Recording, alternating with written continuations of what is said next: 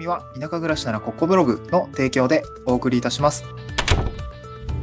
はい。おはようございます。東京から島に家族で移住して、ライターやブログ運営をしたり、古民家を直したりしているコバ旦那です。今日のトークテーマはですね、映画でわかる田舎暮らしの本質とは、みたいなお話をしたいなと思います。えっ、ー、と、もうお話しするきっかけとしては、まあもともと僕が、え、ー、と、好きな映画があるんですけど、今日その話をしたいなと思ったからなんですね。うん。で、それ何の映画かっていうと、狼子供の雨と雪っていう、その、細田守監督さんの作品ですね。えっ、ー、と、サマーウォーズとか、えー、で有名な、最近のやつなんだっけ？最近のやつ見てないんですけど、えー、っとね、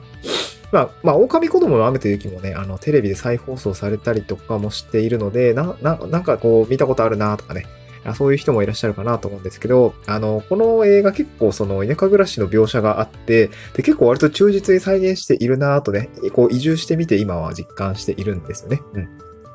で、まあ、最初今日このストーリーって、あ、この映画、狼子供の雨と雪どういう映画だったのかっていうストーリーをお話した後に、えっ、ー、と、じゃあどういう場面が、あの、なんかそう、そういう、なんか忠実だったのかっていうのと、で、そこから得られた、得られた教訓って何なのかみたいな話をしたいなと思うんですよね。うん。で、最初にストーリーなんですけれども、まあ、これはですね、まあ、まあ、なんか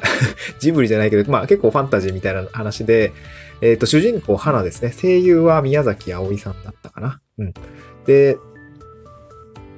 えっと、まあ、ヒロイン、ヒロイン役というか、まあ、主人公なんだけど、主人公、花を演じるのが宮崎葵さんで、えっと、まあ、彼氏役、狼、狼、狼の 狼男のですね、え彼氏役というか、まあ、旦那さん役っていうのが大沢、大沢隆夫さんですね。が声優をやられています。で、あの、この後ね、映画の中に、あの、おじさん、めっちゃおじさんが出てくるんですけど、それがですね、菅原文太さんが声優をされていて、もうめっちゃ、あの、敵役だなと思うんだけれども、えっ、と、主人公、花がですね、その大沢隆夫が演じるですね、あの、まあ、彼、狼男に恋をして、そのまま、えっ、と、子供を出産をして、で、その子供がですね、えっと、まあ、ファンタジーなんですけど、まあ、なんかその、狼の子供になるのか、人の子供になるのかってその成長の過程を描い描いていくんですけど、で、旦那さんはね、途中で亡くなってしまうんですけども、で、まあ、人間の花を、ん？人間の花ですね。まあ、お母さんの母えー、おか、お母さんの8がお母さんの花ですね と、あと、娘の雪と、そして息子の雨ですね。えー、この、この、この、この子供たちの成長を描いていくストーリーなんですけど、で、なんかね、こう感情が出ると、結構、狼に化けちゃうというかな、そういう瞬間がこの描写の中にはあります。で、さすがにね、人間生活の中で急に人がなんか狼に言ったらちょっとやばいじゃないですか。で、だから人里、なんだ、人目がを離れるように、こう、まあ、結構山奥に移住するんですよね。そうで、山奥に移住していって、あの、まあ、なんかこう、人目を離れて、こう、家族でみんな助か、助け合っていこうね、みたいな感じで、えー、行くストーリーなんですよね。で、旦那さんもいないから、もうお母さん一人でね、あの、子供育てていかないといけないんですけど、まあ、これなかなかね、えー、涙なしには語れない みたいなあストーリーにはなってるんですが、結構その田舎暮らしの描写があります。で、山の中に移住するんですけど、えっ、ー、とね、築100年ぐらいのこう、めちゃくちゃボロい古民家をですね、あのまあ、不動産屋さんに確か仲介されたのかなで、もうね、公園に住みますみたいな感じで、花は即決をして、まあ、後でね、その荷物を直、あの、なんだろう、運び入れて、えー、っと、まあ、残置物とかを撤去したり、まあ、そういったところもね、あの、ああなんかわかるわかるみたいな、最初めちゃくちゃボロボロだけど、で、仲介した不動産屋の人も、え、ここでいいのみたいな感じの、あのね、本当に人里離れたところで不便なとこなんだけど、まあ、花はね、喜んで、まあ、人目がいない、ない、いないところがいいから、あ選んで住んでいくんですけど、で、そこでですね、その古民家を直したりとか、あと、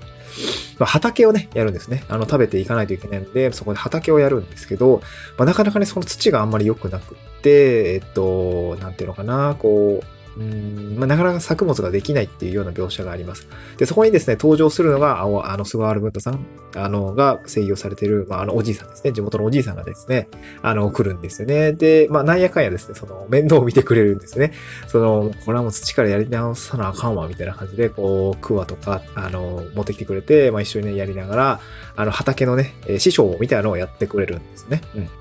で、その畑でできた作物っていうのが、あの、まあ、じゃがいもだったりとか、まあ、いろんな夏野菜があったりとかもするんですけど、まあ、そういったものをですね、その、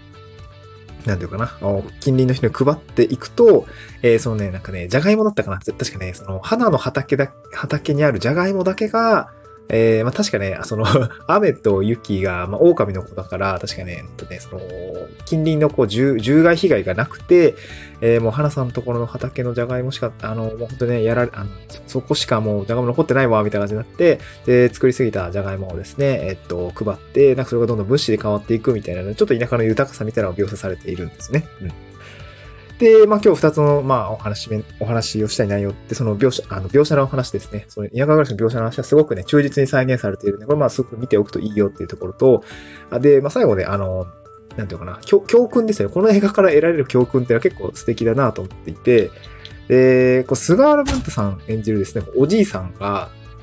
その、花に言うんですよね。その、花はね、その家族3人分が、うん、まあ、なんだろう、細々と食べていけるような広さの畑だけで最初いいと思っていたんですよ。まあ、家庭菜園みたいな。まあ、僕もそういう立ちなんですけど、その、まあ、ちょっとした、あなんだろうかな、確か、結構その、古民家の前に畑が確か広がっていて、まあそれなりの土地だったんだけど、まあこんなもんでいいかな、みたいな感じで判断は思っていて広さがあったんですけど、まあなかなかその、うまくいかない状態っていうんですかね、その、作物が育たない状態、土が最初多分悪かったんですよね。で、そのなんだろう、状況を見ていたおじいさんは、まあ一応指導はしてくれるんだけど、ねめちゃくちゃぶっきらぼうにね。全然親切じゃないんですね。めっちゃ態度悪いんですけどね。まあ、こういうところもね、結構細かいんですけど、描写、こういうおじさんいるよな、とか思いながらね、最初ね、こいつお前、何人も、多分、ああれなんですよ。あの、バックモーとしては、その何人もね、移住しては来るんだけど、まあその土の、なんていうのかな、あの、根負けしちゃうというか、えー、すぐ出て行っちゃうから、もう、その移住者は嫌、嫌いだみたいな感じのね、えー、なんていうのかな。おじいさんそんなスタンスで来るんですけど、まあ、こいつはなんか骨がありそうだって認めてもらえると、えー、すごく世話も焼いてくれるんですね。うん。で、その、文太さん、あ、菅原文太さんが演じるそのおじいさんがですね、その、まあ、畑は広く作れと。自分たちで食べる分だけじゃなくて、広く作れ、みたいな。あの、まあ、最初はね、理由も教えてくれないですよ。とりあえず広く作れよ、みたいな。全部やれ、みたいな。おここからここまで全部やれ、みたいな感じで、すげえぶっきらぼうで言ってくるんですけど、で、花はね、あの、一応ね、素直に応じるんですよね。あの、めちゃくちゃ大変なんだけど、汗かきながら、え、っとね、あの、どんどん広く作っていくんですよね。で、土とか、その肥料とかも、あの、なんだっけ、石灰巻いとけとかそういう描写あったっけな 勝手に言ったらあれなんですけど、なんかそういうね、えー、一応手伝ってもくれるんですね。で、土から作り直して、えっ、と、じゃがいも畑だったかな確かじゃがいもだったと思うんですけど、うん。で、たくさん作って、で、当然食べきれないわけですよね。えー、食べきれなくって、あの、余るじゃないですか。で、その余ったやつを、えっとね、えっと、この花たちは、あの、まあ、なんか、こう、古民家の掃除をしている時に、こう、気にかけてくれていた近隣の住民の人とかにも、あの、なんていうんですかね、あげるん、配って回るんですよね。で、そうすると、その、じゃがいももらったお礼にですね、お米をもらったりとか、他の夏野菜をもらったりとか、えっ、ー、とね、あとね、確かね、冷蔵庫が、なんか、使わなか、使わない冷蔵庫があるからどうぞ、みたいな感じで、その物資にどんどん変わっていく描写があるんですよね。うん。で、それを、こう、花としては、あ、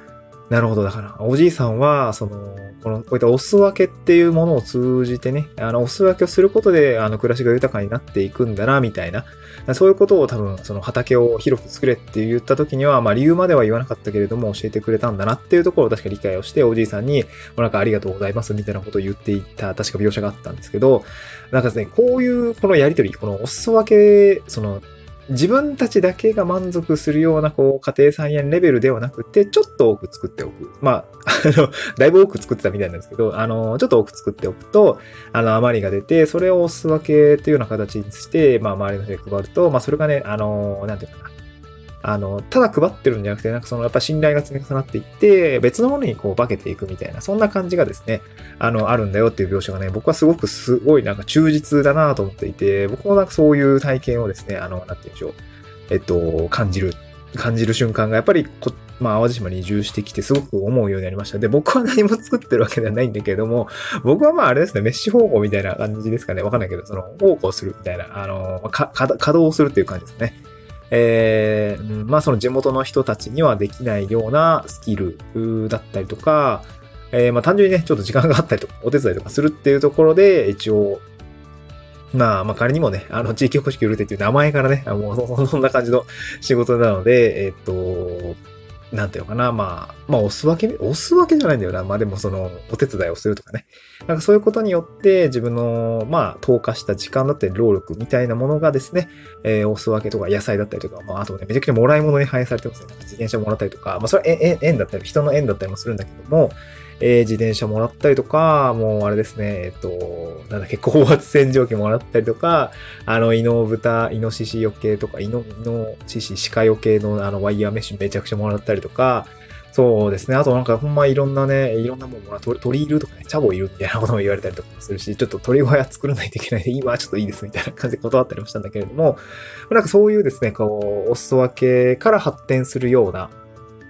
こう、信頼と、そして物資の、まあ、でも本当に物々交換みたいな感じですね。なんかそういう暮らしというのが、えー、この映画にはすごくね、忠実に再現されているので、なんかね、こう田舎暮らしをこれから考えていきたいとか、えー、移住をしたら、あ、どんな生活が待っているんだろうみたいなことがですね、少し、その、なんていうの、まあ、もうちょっと知りたいなって人は、またそれ映画だから、あの、100%こんな感じじゃないんだけれども、まあ、一つね、なんか、うん、まあ、イメージになるような、こう、結構これの話ってファンタジーの話じゃなくて、割とリアルな描写になっているので、なんかね、ぜひ見ていただくといいのかなと思いました。